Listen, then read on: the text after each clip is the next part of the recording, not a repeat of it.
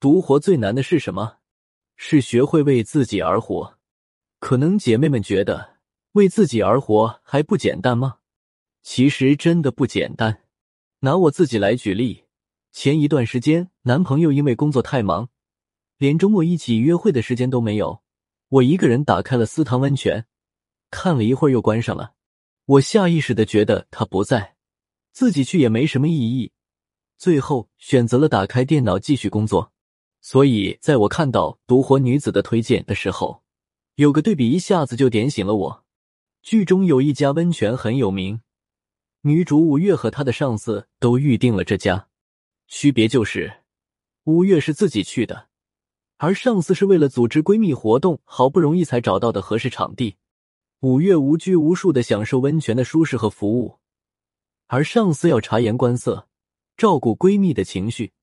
并没有体会到一点点的享受，我们好像总会忘记，原来可以为自己而活，也应该首先为自己而活。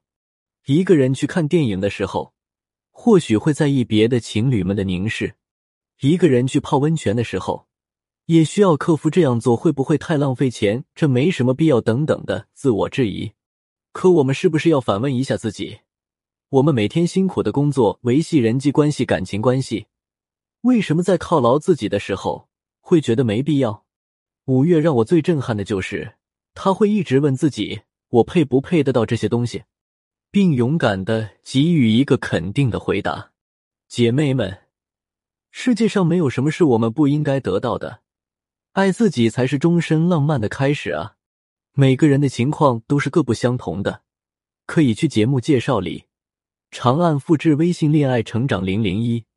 和我聊聊你的具体问题，会给你更针对性的分析和专业的指导。也可以订阅公号“恋爱成长”，每周都有直播答疑和福利课程。我们在恋爱成长学会等你。独活是一种能力，不是每个人都能过好一个人的生活。当我们和男生约会时，会发现食物是其次，就算去了很好的餐厅，也可能品尝不出美味。一起去动物园，动物也不是主角。逛完了一圈，或许没有一只动物留在我们的脑海中。当我们在跟其他人相处的时候，所有活动的底层逻辑都是社交，脑子里随时都会有一根弦。我做了叉叉叉，他会怎么看我？只有自己去做一件事，享受一件事的时候，才是真正的体验当下。就像《独活女子》里的五月一样。会去创造属于自己的独活方式。剧中的五月有着不同的旅游态度，很多人会花钱离开自己的居住城市，而他反而花大钱留在这里。他会提前下班，为自己安排一次飞行之旅。坐在直升机的他，看着脚边缓缓展开的夜景，只觉得心潮澎湃。毕竟，浪漫的夜晚不是非得两个人才可享受。一个人也可以感受到浪漫的氛围。他会请一天假，以划船的方式重新了解这个生活已久的城市。以前，他是为了通勤而乘车，路上关注的都是时间和站点。但这次，他用一种毫无目的感的视角，重新发现了繁忙的东京。他开始觉得这个城市没有他想的那么熟悉。这便是独活的真谛。